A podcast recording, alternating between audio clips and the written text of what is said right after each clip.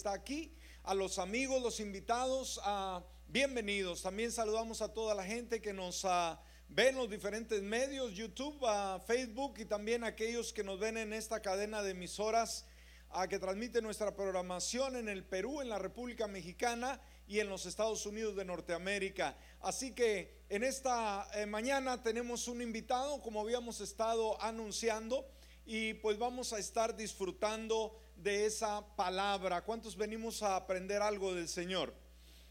El pastor estuvo con nosotros hace unos tres años y el día de ayer estuvo impartiendo una conferencia a líderes y pastores aquí en la iglesia del pastor Joaquín Rojas. Y pues en esta ocasión está con nosotros y va a estar compartiendo la palabra. Él es ah, nacido en Cuba, creado en España, viaja en toda Latinoamérica y pues en esta mañana nos acompaña. ¿Qué le decimos? Bienvenido, pastor. En esta hora vamos a pedir que pase el pastor Alfonso Guevara y pues ah, nos traiga el consejo de la palabra del Señor. Así que vamos a mantener nuestro corazón ah, abierto a la palabra. Amén. Bienvenido, pastor.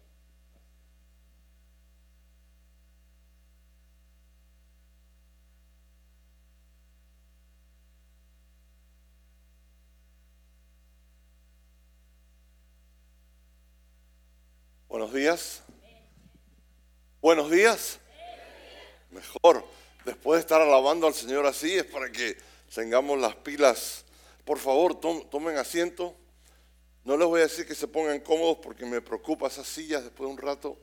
Si se ponen muy cómodos, son peligrosas.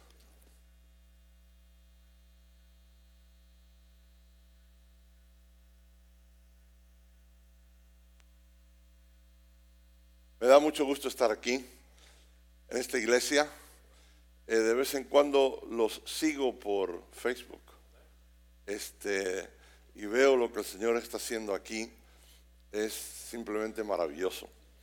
Eh, es cierto, hace, eh, hace tres años, yo creo que no debiera venir cada tres años. pero hubo una cosa que se llama pandemia y eso nos mantuvo a todos en casa, encerrados, en, tierra, no se pudo despegar, yo tuve que cancelar, imagínense, eh, muchos compromisos en otros países eh, y no me dio COVID, pero me dio neumonía. Eh, y eso me envió al, al hospital por un día y medio. La pasé mal, pero lo puedo contar. Eh, hay gente que murió también de neumonía sin tener COVID y hay gente que tuvo los dos. Eh, tremendo. A pesar de todas las cosas, y hemos perdido seres queridos. Eh, ha sido un tiempo de prueba tremendo. para uno, para la familia, para la iglesia en general. Este, yo pienso que todo esto ha sacudido el mundo y sacudió la iglesia. Eh, y los que estaban fuertes y agarrados del Señor se han mantenido ahí, pero hay otros que se los llevó el viento, porque el que no está bien agarrado del Señor se lo lleva a la corriente. Y este, eh, me da mucho gusto estar aquí. La, vez que estuve aquí, eh, tenía, creo, dos libros publicados. El primero, Pastores de carne y hueso y voy a hablar hoy sobre pastores. Eh, y está, lo traje, está disponible. Este es un libro que ha ayudado también a mucha gente a entender cómo son los pastores, cómo acercarse al pastor y, serle apoyo y entender la vida de un pastor. Después eh, escribí otro, no lo tengo acá conmigo, La vida del pastor. Y el tercero, hace dos años, eh, antiguos, pero no anticuados. No estamos hablando de carros clásicos ni edificios antiguos, estamos hablando de los diez mandamientos, antiguos pero no anticuados. Y esto es un mensaje relevante, actual, que eh, todo cristiano debe leer en las iglesias. En muchas iglesias ya no se predica ni se enseña de los diez mandamientos, porque muchos piensan, oh, eso eso se hace de miles de años. Hoy estamos en la posmodernidad y palabras así muy complicadas.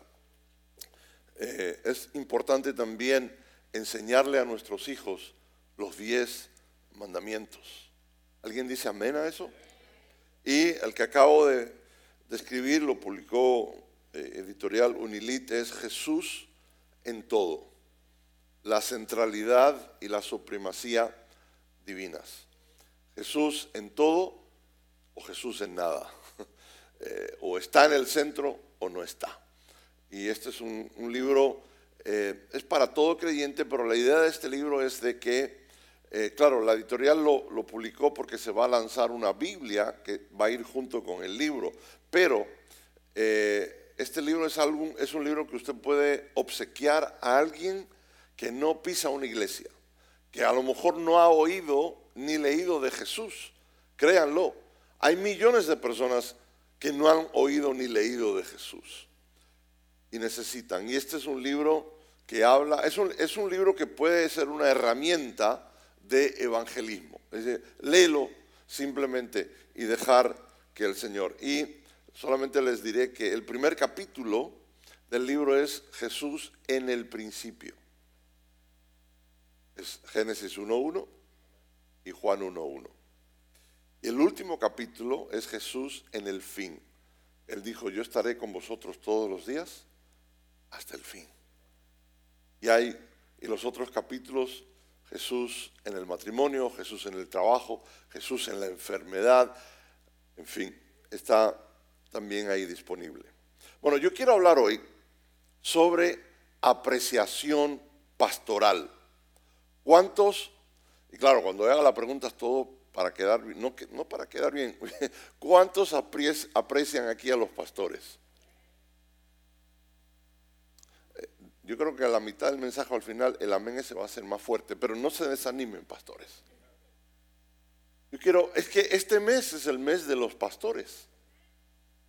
Yo les decía ayer a los pastores que es, aprovechen este mes porque después ya no, ya no es. Entonces, eh, yo quiero hablar con ustedes y tener una charla franca. ¿Podemos hablar aquí? Francamente. Hay cosas que voy a decir. Ah, no es intención de pisarle los callos, como decimos a nadie, pero es una charla franca en familia. ¿Está bien? Fíjense, Dios ha dado dones a la iglesia. Y ustedes pastores, yo sé que hay otros pastores aquí más, vuestra hija, eh, el hermano Felipe, hay otros aquí que tienen ese ministerio de, de pastores, pero ustedes pastores son dones que el Señor ha dado a la iglesia. Está claro que el pastorado no es para todo el mundo. No todos pueden ser pastores, pastorado no es para todo el mundo. No todos pueden llegar a tener esto. Es más que una vocación o un deseo. El pastorado es un llamamiento de parte de Dios. Un llamamiento. Ahora, la palabra dice muy claro, y lo dice de esta manera, el llamamiento y los dones son irrevocables. ¿Lo han leído eso antes, no? El llamamiento y los dones son irrevocables. O sea, la palabra irrevocable es que no se puede volver a llamar. Dios no llama dos veces para, servirle a Él. Él llama una sola vez. En algunos de nosotros lleva tiempo porque hemos sido cabezones. Cuando llamó a Moisés, lo llamó una sola vez. Y lo hizo de una manera poco usual. Lo llamó desde una salsa que se, estaba quemando, pero no se estaba consumiendo. Y Moisés dijo, ¿y qué es esto? Dios lo llamó. Por eso, cuando la palabra aquí usa irrevocable es que significa también sin devolución. Dios ha hecho y ha dado un llamamiento a los pastores y es irrevocable, o sea, no se puede devolver. Ahora, yo he conocido en mis 41 años de ministerio y pastorado combinado, he conocido pastores que en un sentido estaban buscando la oficina de devoluciones del reino de Dios. Señor, esto te lo quiero devolver, esto no es para mí. Cuando Dios llama, es algo seguro. Dios no se equivoca. Por eso es irrevocable. No se puede devolver. Ahora sabemos que no es para todo el mundo porque algunos que están en el pastorado no debieran estar. Fueron llamados por alguien o por algo, pero no por Dios. Y en mis años de experiencia he conocido tantos así, por eso están frustrados, desubicados, porque no, es que a mí me pidieron una vez que llenara, llenara el puesto de pastor porque se había ido y, yo por emergencia lo, y aquí estoy, pero no tienen llamado. Una denominación, un movimiento, alguien los asignó y los envió y le pagan un sueldo, pero no tienen llamamiento. Dios es el que llama. Recuerdo una anécdota de Spurgeon. Spurgeon se le conoció como el príncipe de los predicadores en Inglaterra. En su tiempo tenía una iglesia de cinco mil en Londres hace ciento y pico de años. Imagínense, era un, fenómeno. Tenemos libros. Lo interesante que pasó con Spurgeon es que un campesino vino al conocido predicador en cuanto al llamado a servir al Señor. Y este campesino vino y le dijo, Señor Spurgeon, quiero entrar a su escuela bíblica para aprender a predicar. Mire usted, y le explicó, yo estaba en mi campo sembrando maíz y de pronto vi que las nubes tomaron la forma de las siglas SSM. Y entendí que me decía su santo ministerio. Wow. Spurgeon, muy perspicaz y conociendo bien a su gente, le contestó, creo que lo que Dios te quiso decir fue, sigue sembrando maíz.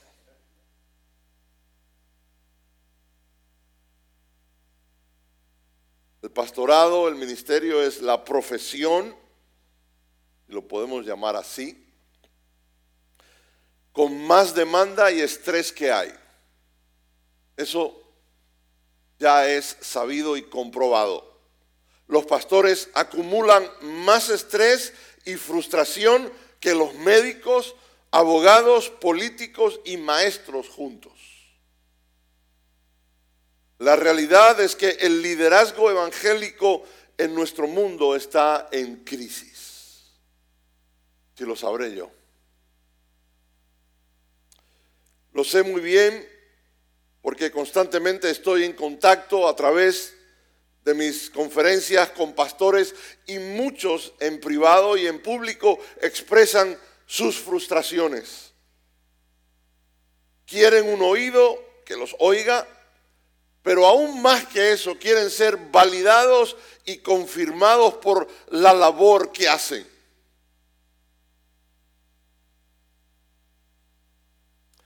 En mi libro, en mi primer libro, y ayer compartía con los pastores, que hace unos 20 años atrás se arrojó unas estadísticas que decían que habían hasta 1.800 pastores que dejaban el ministerio al mes en los Estados Unidos.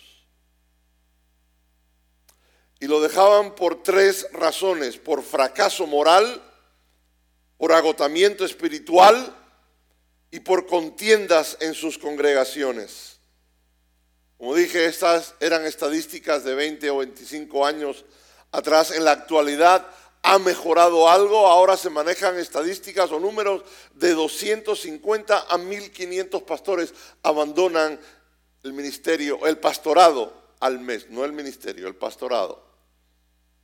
Siguen siendo unas cifras muy grandes.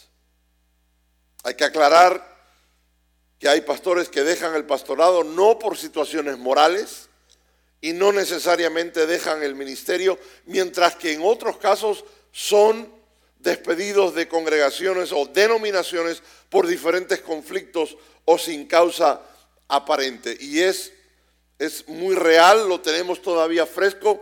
A raíz de la pandemia, muchos abandonaron y están contemplando abandonar el ministerio en estos momentos. Un porcentaje alto de los matrimonios pastorales terminará en divorcio. Hace unos años se manejaba la cifra de 50%. Ahora, en algunas instituciones que estudian esto, hablan de un 20% y en otras se dice un 10%. Gracias a Dios que ha mejorado, pero queremos que un 0% se divorcie. El 80% de los pastores se sienten inadecuados y desanimados en su rol o en su papel de pastor. El 50 de los pastores, 50% de los pastores está tan desilusionado que si pudiera dejaría el ministerio, pero no encuentra otra manera de ganarse la vida. El 15% de los pastores todos los lunes por la mañana contempla la posibilidad de dejar el ministerio, de tirar la toalla. ayer les compartí a los pastores que yo he estado ahí tantas veces. El 80% cree que el trabajo pastoral, como lo entiende y como lo ven, ha afectado a sus familias. Miren, el martes pasado de esta semana, yo estaba en Chiapas. Fui por un día nada más. Viajé el lunes para llegar allí a donde iba a Palenque. Fueron tres vuelos y dos horas desde Villahermosa a Palenque. Un viaje largo. Y fui por un día nada más para ministrar a los pastores de esa ciudad, pero sobre todo fui a ministrar, ayudar y apoyar una familia que había sido atacada por el enemigo una familia pastoral, líderes en esa ciudad que son líderes de esos pastores. Algo sucedió ahí que tuve que ir y me pidieron que fuera a apoyar. Solo les puedo decir que cuando tomé el avión de regreso a Estados Unidos, tenía un sentido de propósito tremendo, misión cumplida. Sí,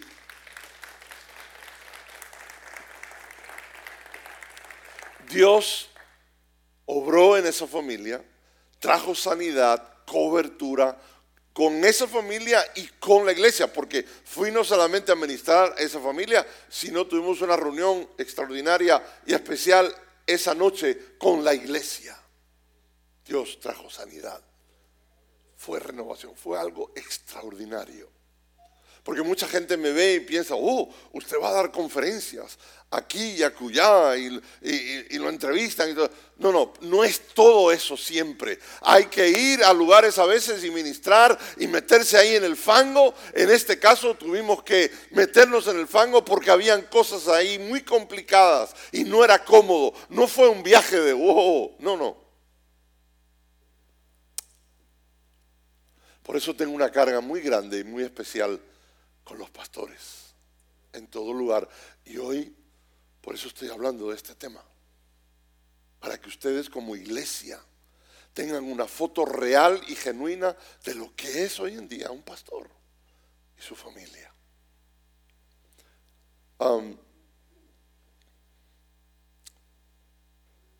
el 70% de los pastores no tiene amigos cercanos ni personas con quienes hablar confidencialmente. Es un hecho. Algunos pastores terminan mal. Los he conocido. Por eso hago lo que hago para evitar por todas, por lo menos con mi grano de arena, evitar que terminen mal, porque queremos terminar bien. Amén. Pastores, queremos terminar bien. No todo es negativo en ese sentido. En otro de mis libros yo puse que el 73% de las iglesias están tratando y cuidando mejor a sus pastores y se han comenzado a apreciar más a los pastores gracias a que hay mejores conocimientos y estudios de lo que es el pastor, lo que ha creado conciencia en las denominaciones y en las iglesias.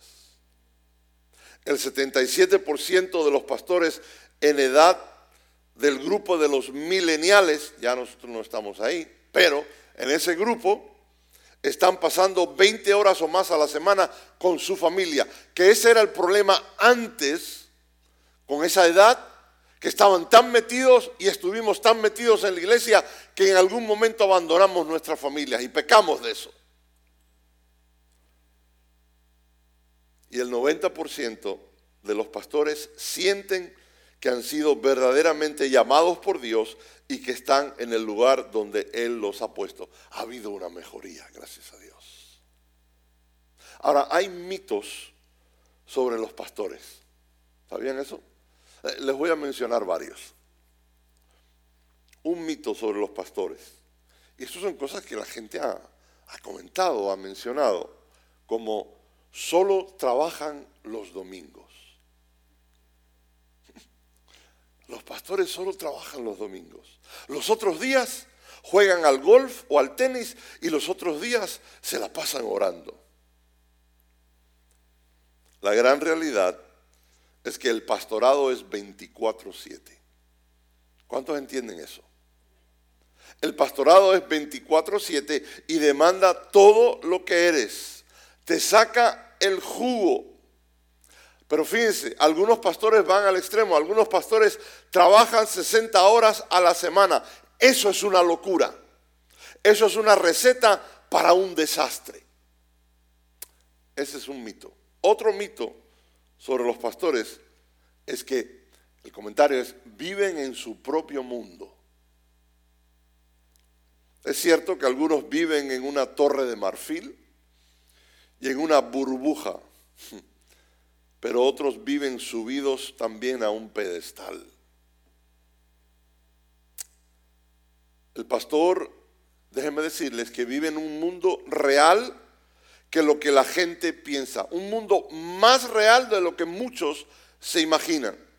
¿Por qué? Porque ayudan a personas que tienen depresión, otros con tendencias suicidas, otros abusadores, otros alcohólicos, los que quieren divorciarse, cuando hay abuso verbal y físico, abuso sexual, entierros. No sigo. ¿Quieres más real que eso que acabo de mencionar? Es un mundo real. Otro de los mitos acerca de los pastores es que, oh, la tienen fácil. Saben que en estos momentos, en muchos lugares del mundo, los pastores padecen persecución. Están padeciendo persecución. Tienen que conducir cultos secretos, bautizar furtivamente, cantar muy bajito o no cantar. Y en otros lugares los pastores son discriminados.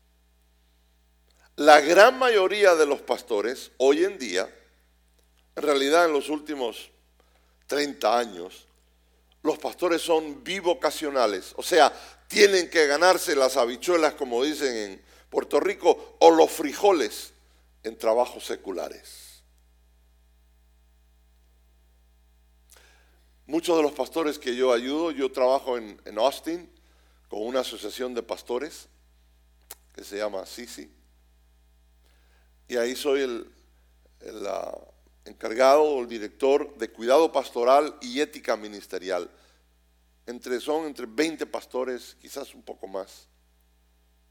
Muchos de estos pastores llegan el domingo por la mañana a predicar con callos en las manos.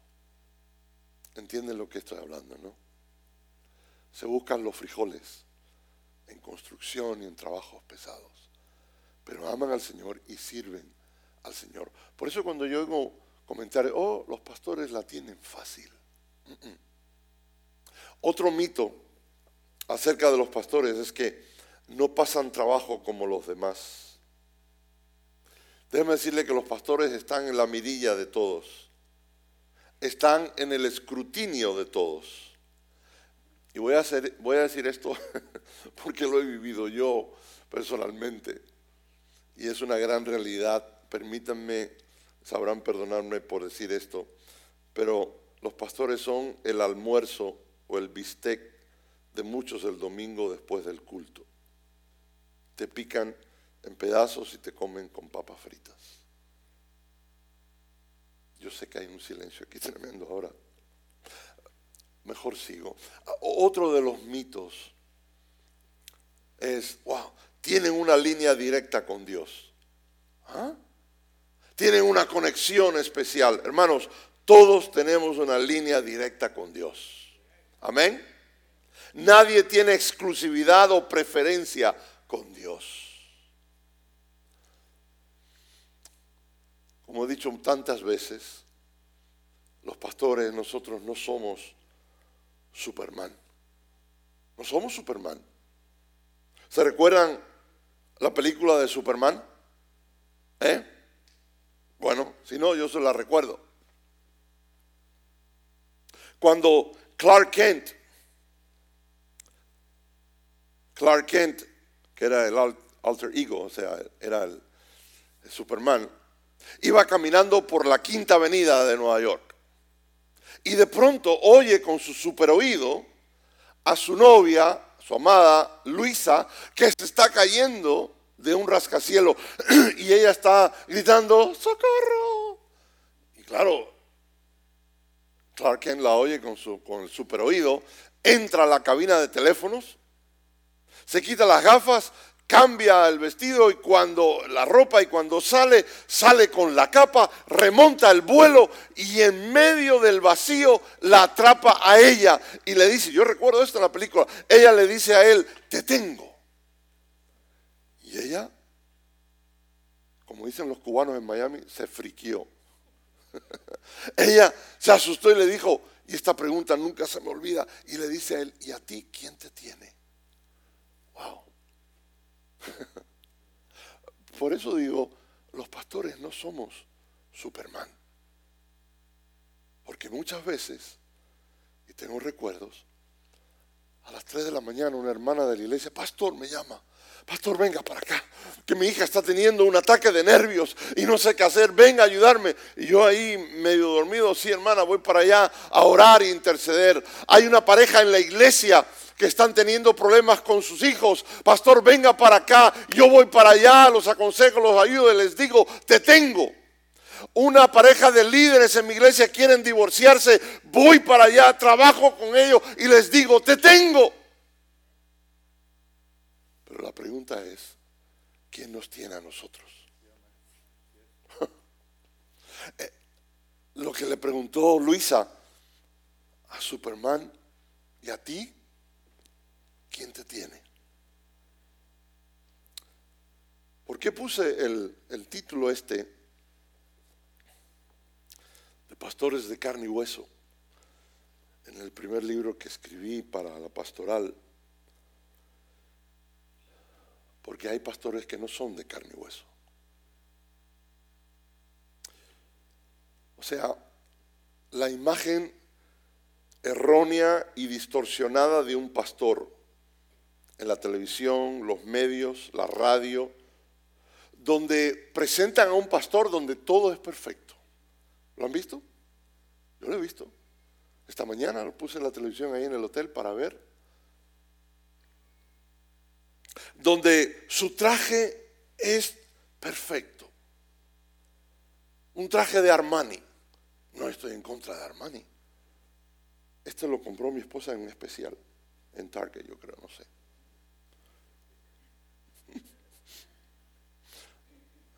Donde su peinado es. La imagen, ¿no? Porque tiene que salir en televisión, en Facebook o lo que sea. Por eso es que escribí esto, por eso es que estamos hablando esto hoy, celebrando el mes de los pastores, pero hablando como dije al principio, una charla muy franca, muy sincera. En familia, acaso. Porque hay una imagen errónea o distorsionada. Porque piensan que nuestros matrimonios son perfectos. Los matrimonios de los pastores no son perfectos. Nuestras familias no son perfectas. No tengo tiempo para contarle de mi familia, de mis hijos. Cuando crecían. Nuestros hijos no son perfectos. Hermanos, déjenme decirles que yo me pongo los pantalones todos los días, una pierna a la vez, como todos los hombres, normales y corrientes. Nosotros, los pastores, lloramos, reímos, nos enfermamos, nos deprimimos. ¡Wow! En muchos círculos, cuando he mencionado esto y cuando doy conferencias con pastores en, en todos lados, cuando menciono sobre la depresión, nos deprimimos. Es como que, y cuando unas personas oyen esto, sí, somos seres humanos como todos los demás. En la Biblia, el rey David se deprimió, Jesús mismo se deprimió ahí en, en el huerto de Getsemaní, sudaba, se sintió solo, ¿dónde estaban? Quería que vinieran a orar conmigo.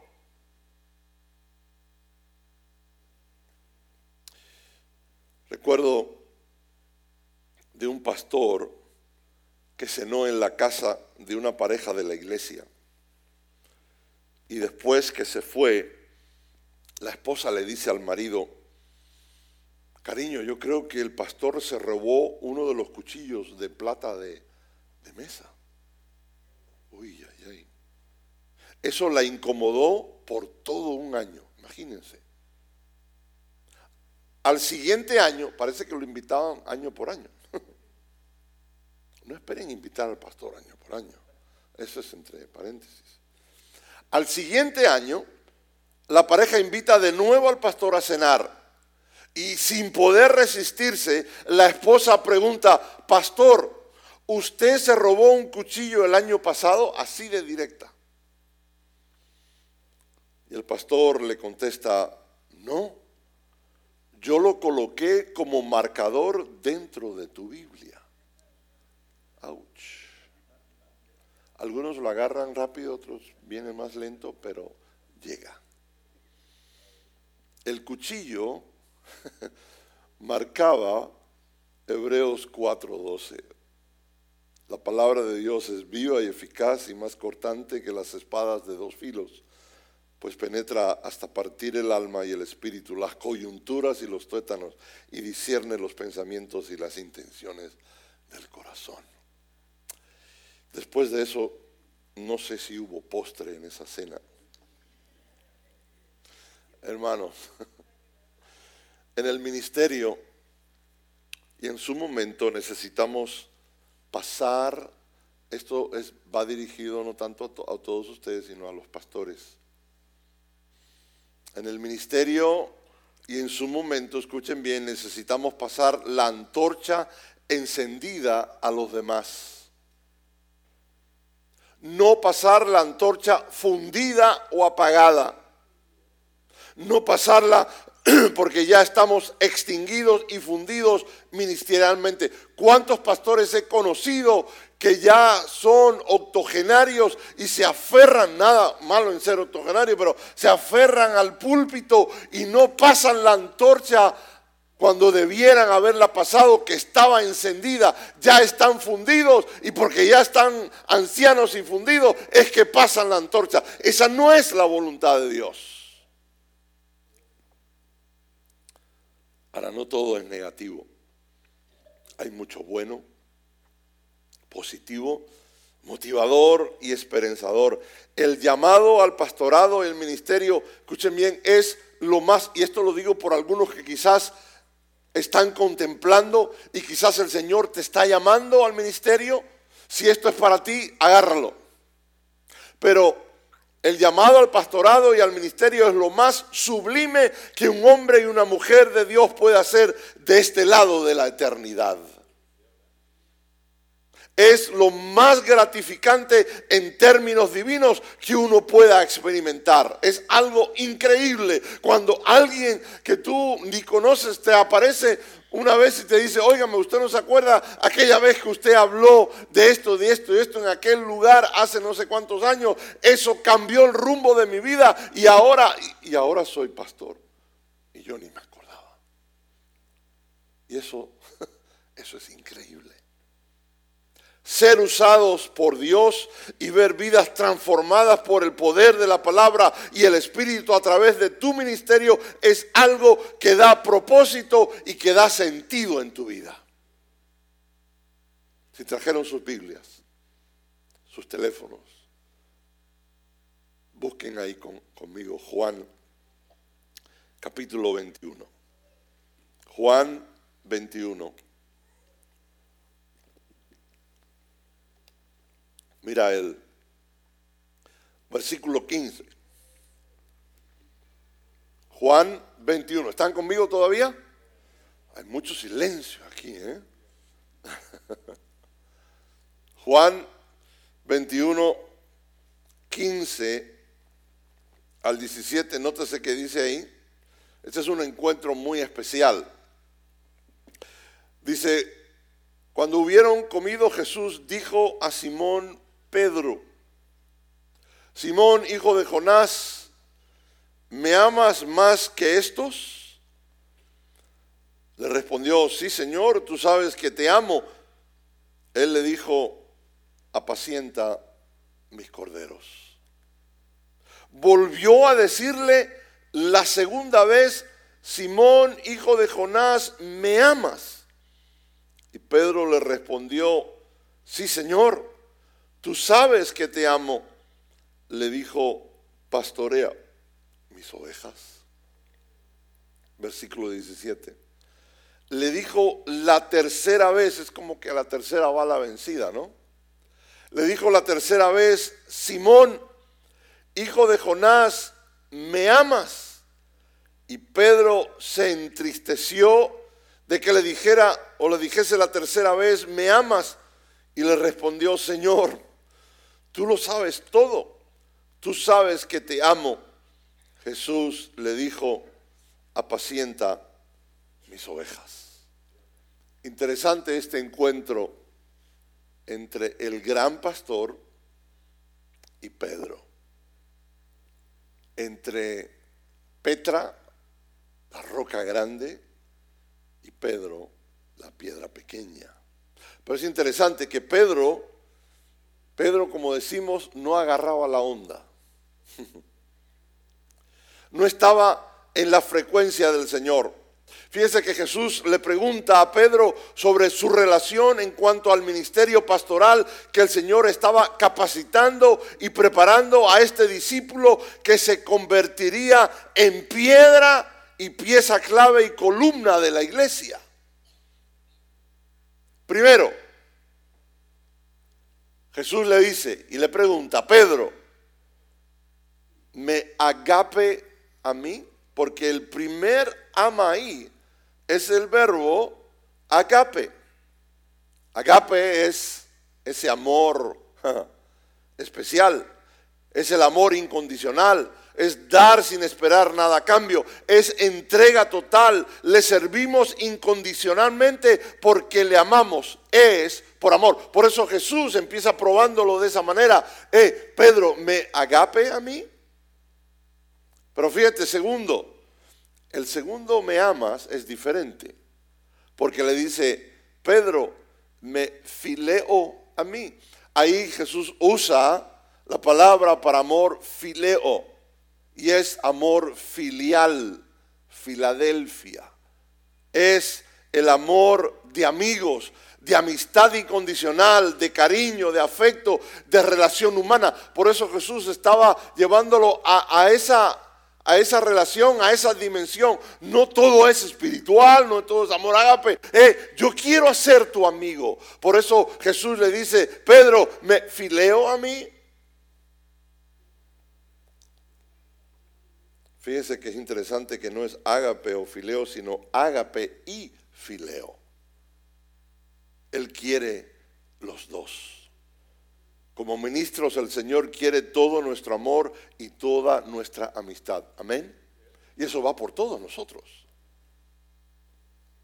Y fíjense que el amor ágape, y ayer estábamos viendo esto en Juan 13, no hay tiempo para ir ahí, pero ahí dice la palabra, como había amado a los suyos que estaban en el mundo, los amó hasta el fin.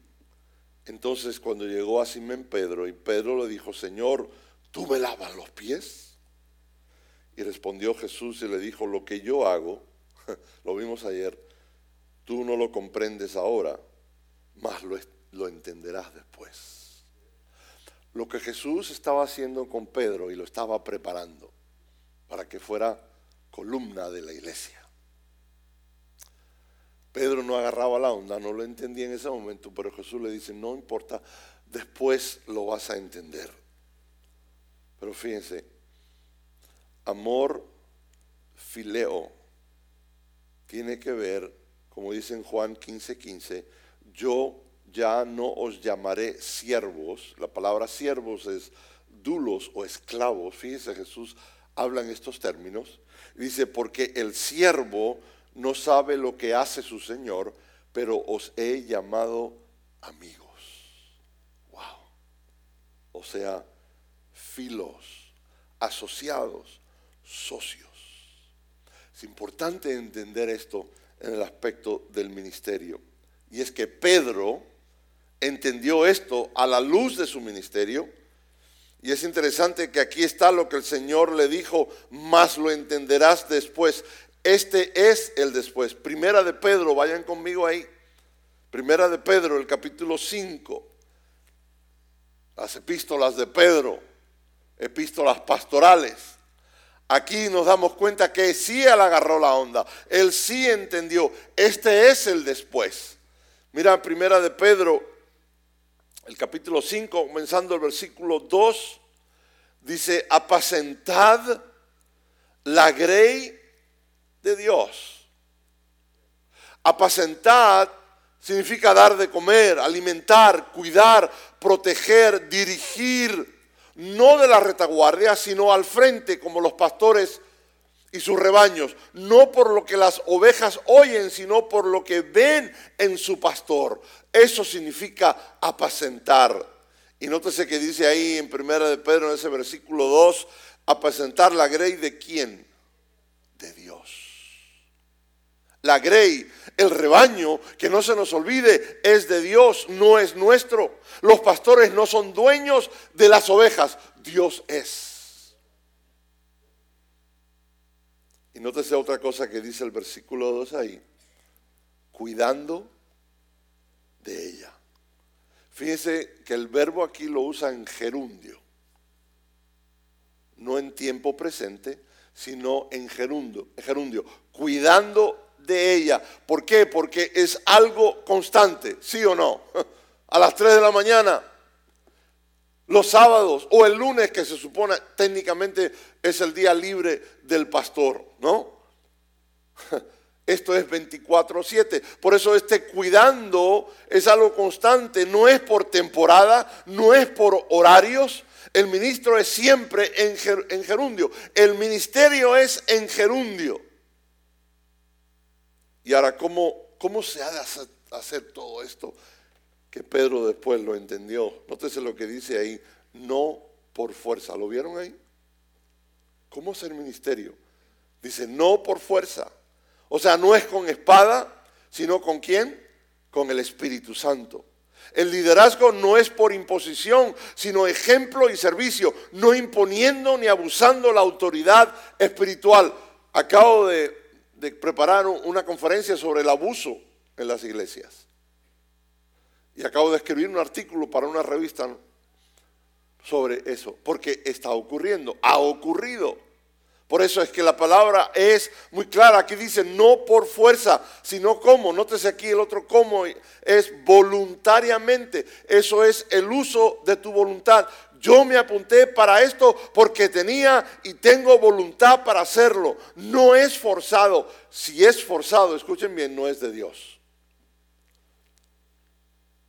Y la otra cosa muy importante que hay ahí, que dice en el versículo 2, no es el versículo Dios 2, no por ganancia deshonesta. ¿Qué significa eso? A mí me invitan a dar conferencias, a predicar en muchos lugares, iglesias pequeñas, iglesias medianas, iglesias muy grandes. Y la pregunta siempre que te hacen al final, ¿cuánto cobra usted? ¿Cuáles son sus honorarios? Yo lo entiendo. Y cuando les digo que yo tengo por regla el que yo nunca pongo precios sobre mi cabeza, no agarran la onda, me lo vuelven a preguntar, ¿cuánto cobra usted? No, es que usted no me entendió, no pongo precios sobre mi cabeza. Eso lo pongo en, tu cancha, tu generosidad, como Dios te bendice a ti a través de mi ministerio, tú me vas a bendecir. La palabra, esa es mi regla, no es la de todos. Y respeto la de otros predicadores u oradores. Pero fíjense, no por ganancia deshonesta. Y otra cosa que dice ahí, con ánimo pronto. ¿Sabes que cuando yo veo eso, me está hablando de pilas? O sea, de tener motor propio, a tiempo y fuera de tiempo. Y nótese el versículo 3 que dice, no, léalo ahí, versículo 3, no como teniendo señorío sobre los que están a vuestro cuidado. Fíjense, eso es, una palabra directa para el pastor, para los pastores. El pastor no es un dictador, nunca un manipulador, sino un siervo. Alguien dijo, el Señor es mi pastor y mi pastor no es el Señor.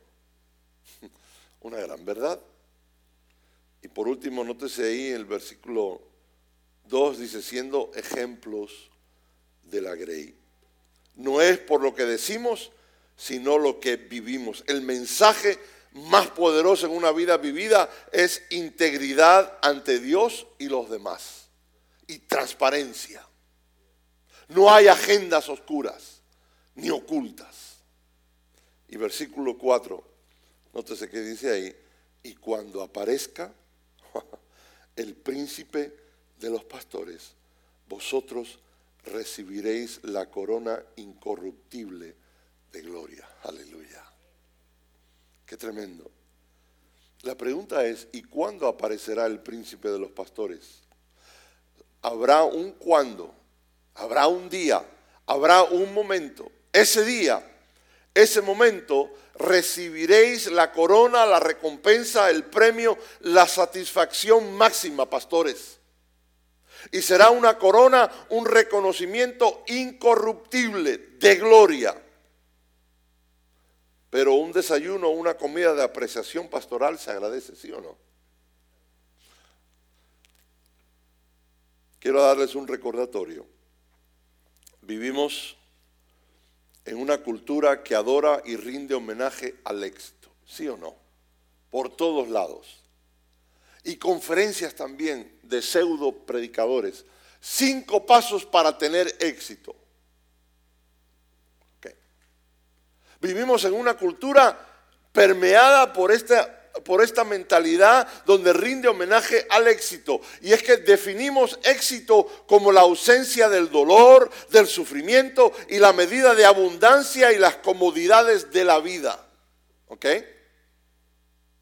Rendimos pleitesía y adoración a las carreras profesionales y al estatus social. Y muchas veces caemos en el vacío de vivir bajo los estándares de este mundo y perdemos de vista los estándares de Dios que son los que cuentan. No perdamos de vista al autor y consumador de nuestra fe, Cristo el Señor. No sucumban bajo la presión de comparar su ministerio con el de un colega. Esa es la presión del éxito. Vivan la vida que Dios les pide que vivan. No la vida que sus feligreses o los miembros de sus iglesias están pidiendo que vivan. No te doblegues ante ese estrés y esa presión. Y digo esto con autoridad, pero con temor y temblor, para que tengan comprensión y misericordia con los pastores. Dos o tres dijeron amén. Vamos a orar por el resto. Pablo nos recuerda y nos exhorta a no olvidarnos de hacer esto. Escucha lo que dice Primera de Tesalonicenses 5, 12 y 13. Y si lo buscas ahí, para que lo leas conmigo, dice Primera de Tesalonicenses 5, 12 y 13, dice, os rogamos hermanos que reconozcáis a los que trabajan entre vosotros y os presiden en el Señor y os amonestan y que los tengáis en mucha estima y amor por causa de su obra. Nos quitamos el sombrero con ustedes, pastores. Los honramos, mis respetos, que semana tras semana están ahí en la brecha y al pie del cañón sirviendo a Dios al servir su pueblo. Que emplean e invierten tiempo fuera de sus familias muchas veces.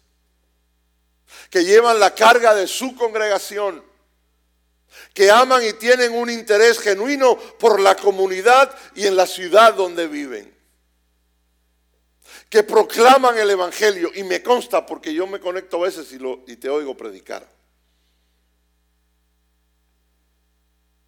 que alzan la voz por los que no tienen voz, que promueven la paz y la armonía, que son fieles mayordomos de los recursos del cielo, que cuidan de la vida de la viuda, perdón, y del huérfano, que dan y se dan una y otra vez con sacrificio, que capacitan, que preparan, que disipulan y equiparan fielmente a otros para su jornada aquí en la tierra. Lo sé, lo sé muy bien. Que pelean la buena batalla. Que están de verdad en la brecha por aquellos a quienes sirven, que se desvelan muchas noches por sus ovejas. Por eso nos quitamos el sombrero con ustedes en este día. Quisiera, quisiera terminar ya. Esto es algo que lo hago en las conferencias con pastores, pero se los voy a mencionar aquí. Algunas cosas que he aprendido en mis 41 años de ministerio. La primera es, no todos los que te rodean están contigo. La segunda, los amigos de verdad no se destiñen con el tiempo. No tengo tiempo para explicar cada una de estas, simplemente se las, se las digo aquí. La tercera cosa que he aprendido en mis 41 años de ministerio es que las personas más sinceras son tus nietos. Yo pertenezco a esa élite. ¿Cuántos hay aquí que pertenecen a esa élite? ¿Cuántos son abuelos aquí? Wow. Yo tengo tres nietas. Hace dos semanas perdimos una que venía en camino. Fue un golpe muy duro para nuestra familia. Tenía seis meses. Pero mis tres nietas. Por eso digo que he aprendido que las personas más sinceras son tus nietos, porque sonríen y te abrazan de verdad. La otra cosa que he aprendido, la importancia de tener al menos tres amigos de suma confianza y cercanía. Los necesito y los tengo. La otra cosa que he aprendido en estos 41 años es que muchos quieren cosas de ti, pero no te quieren tanto a ti. Sexto, ser un buen esposo en las buenas y en las malas es difícil y requiere todo lo que soy todo el tiempo. Siete, no dar nada por sentado he aprendido eso. Nunca des nada por sentado. Ocho. Es verdad que en todo lo que brilla, que no todo lo que brilla es oro. He aprendido eso. Nueve, que ayudar a la gente es la satisfacción más grande. Diez, que la vida no me debe nada. 11, que debo ser más amable, más paciente y más considerado. 12, que lo que siembro, eso cosecho. 13, que estoy viviendo en tiempo prestado por la gracia de Dios. Yo lo sé muy bien. Este que les habla tiene un marcapasos. Por eso,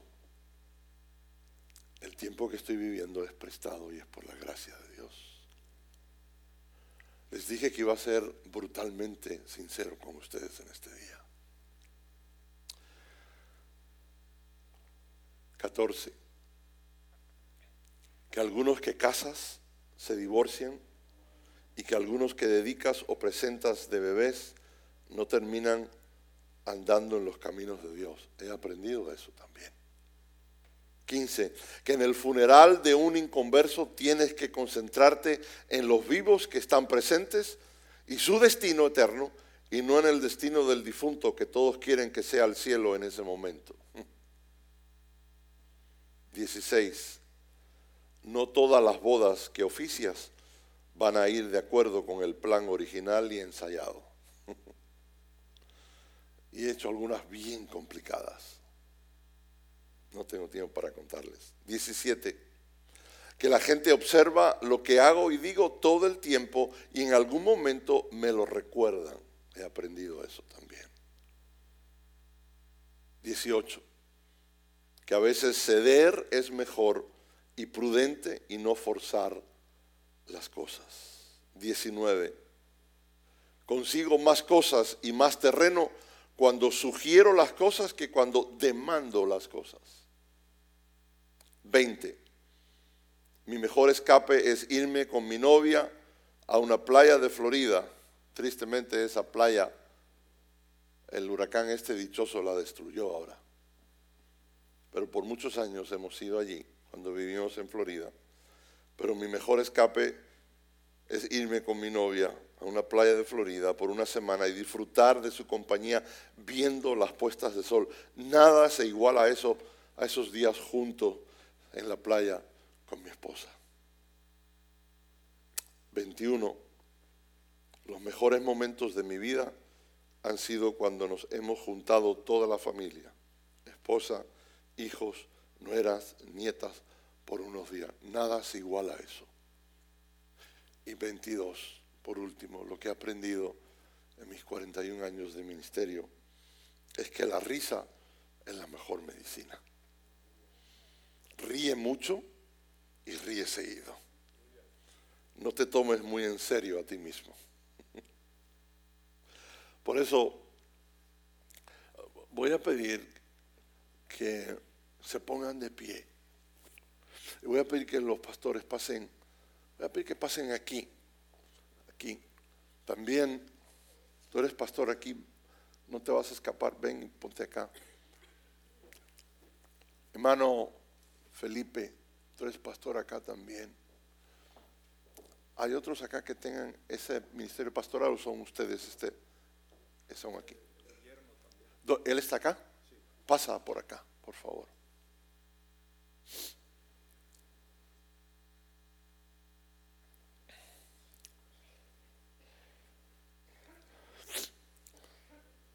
En un momento les voy a decir algo y terminamos sencillo con esto.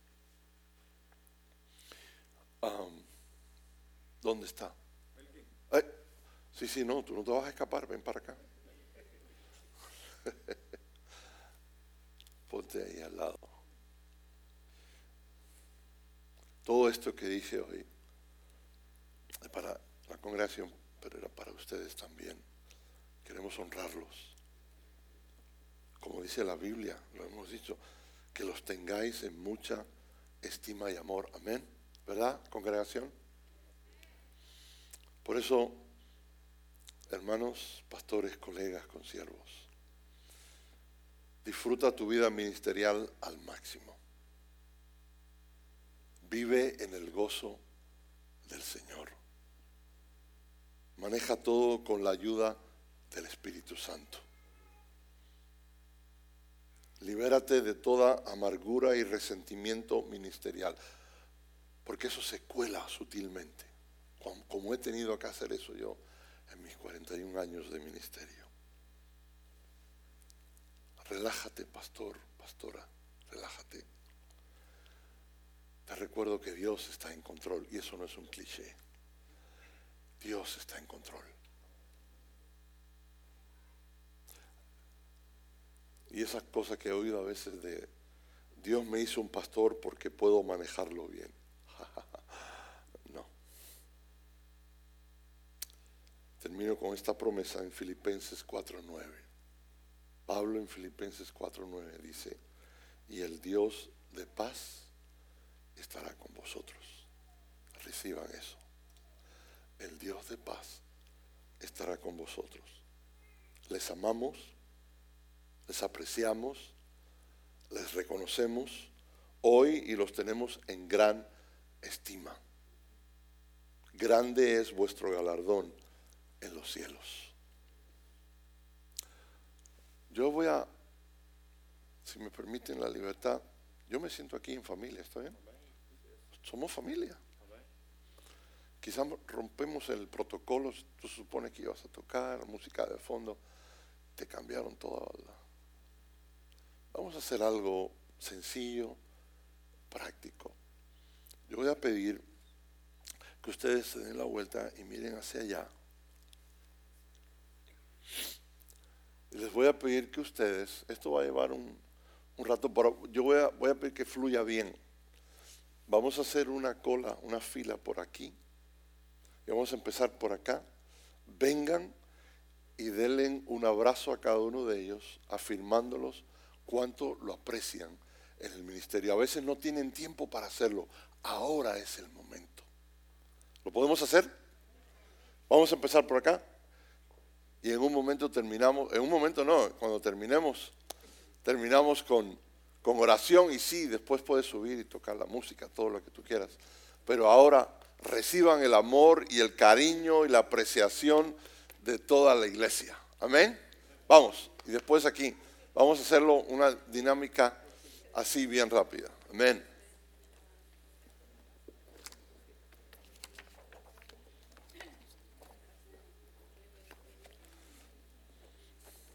Amén. Sí, dale gracias y que sea un abrazo bien sentido. Gracias por lo que hacen, por servir al Señor.